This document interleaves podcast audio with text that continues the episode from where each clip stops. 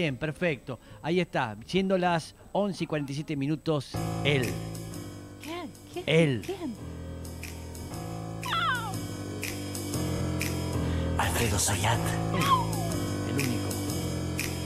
es muy eficaz. Sí. Mm, No sé si muy. muy Alfredo Sayat tampoco es James Bond. Sí. pero tampoco es James Bond que te, No, claro. no falla jamás. te puede cambiar un cuerito hasta ahí. Nada más. ¿Qué te habla? Te habla de economía, números. Bursátil, bolsa, valores, dónde ponerla, dónde sacarla, dónde... Alfredo Sayat.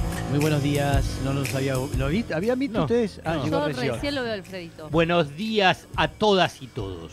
Bien. Vamos a hablar de economía.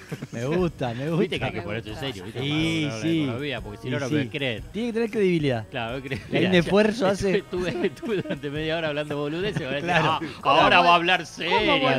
No, no, no, no. no. No. Bueno, vamos a hablar un poco de es una serie. la inflación, Sí. teniendo en cuenta que hay, para mí, yo te puedo hablar cuestiones eh, económicas, que las vamos a mencionar, Sí. pero hay una disputa política muy fuerte alrededor de cómo generar las expectativas inflacionarias, teniendo en cuenta que el año que viene es político electoral, 100%, ¿no? Mm. Entonces están todos preparándose, está claro, ¿no? Digamos, ves en los candidatos, cómo se mueven, etcétera, etcétera, las dos coaliciones de gobierno. Entonces, para hacerlo de una forma muy, muy esquemática, sí, la inflación sigue en niveles del 6, 7, 8%, ¿quién tiene más chance electoral? Junto por el cambio. Si la inflación baja al 4, 3,5, al 3, como dice Massa, ¿quién tiene por lo menos para pelear? Iba- se Para hacía la pregunta igual. Iba claro, seguro.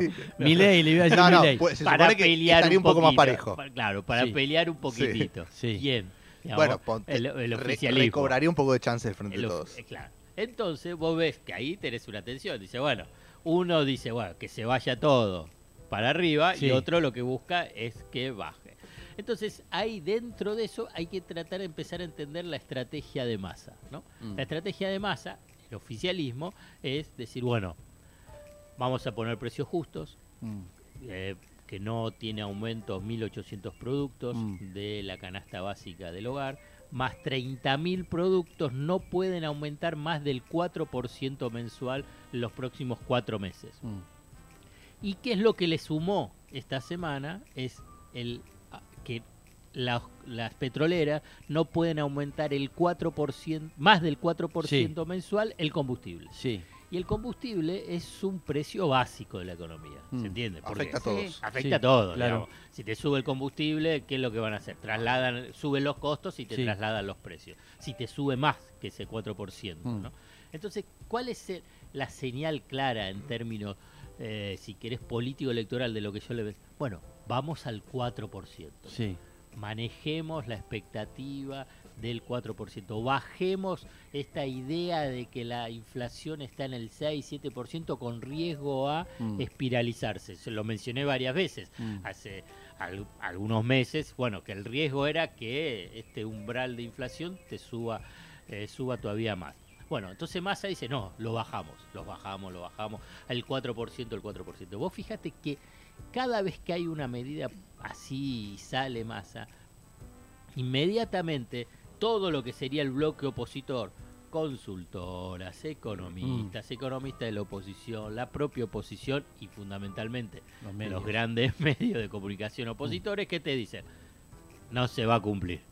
Y no, es imposible que se cumpla. Mm. Bueno, ahora en, en- en noviembre va a bajar, porque va a bajar un poco, ¿no? Sí. Va a estar en el 5, 5 y medio por ciento, digamos. Mm. Ya te, te está bajando de ese umbral del 6, 7 que parecía que se Mm. iba para, para arriba. Entonces te está bajando. Entonces, ah, bueno, pero es solamente noviembre. Por ahí, en diciembre, fíjate que todos los portales, ayer y hoy, ¿qué es lo que te...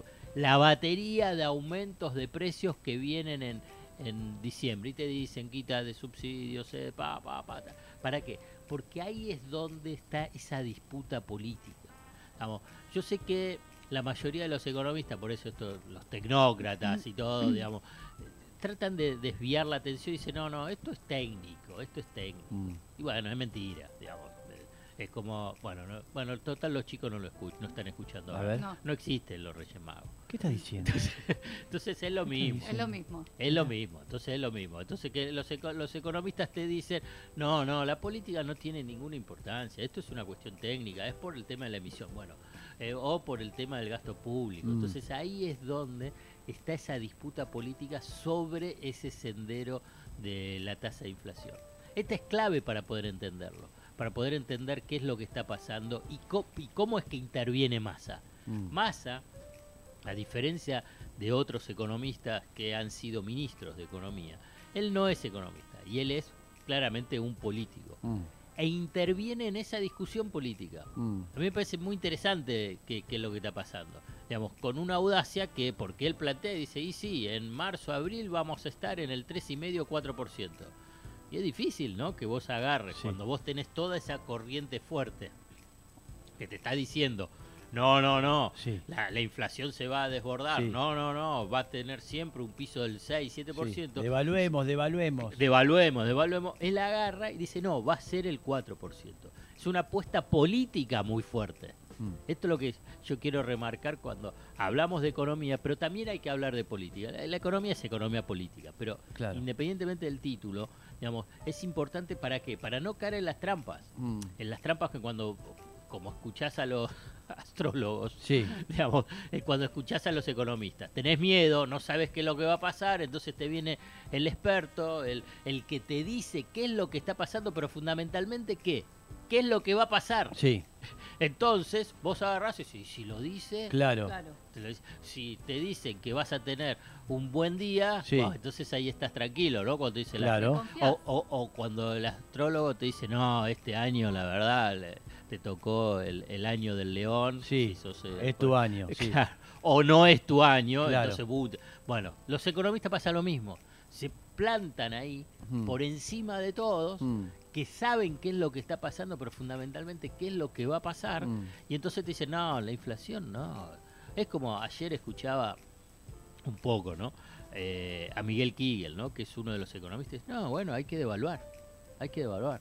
Hay que devaluar porque el Banco Central no tiene reservas y hay que devaluar. Obviamente que después no te sigue la, la historia. ¿Cuál es? ¿A quién beneficia la Claro, devaluación? claro. ¿Cuál, ¿Cuál es la los- solución además? no, ¿y cuáles son los efectos de la devaluación? Vos lo mencionabas, Mex. Digamos, ¿qué es lo que está frenando Massa? Dice, no va a haber devaluación. Fíjate que inmediatamente sale uno de los economistas del Estado y dice, hay que devaluar.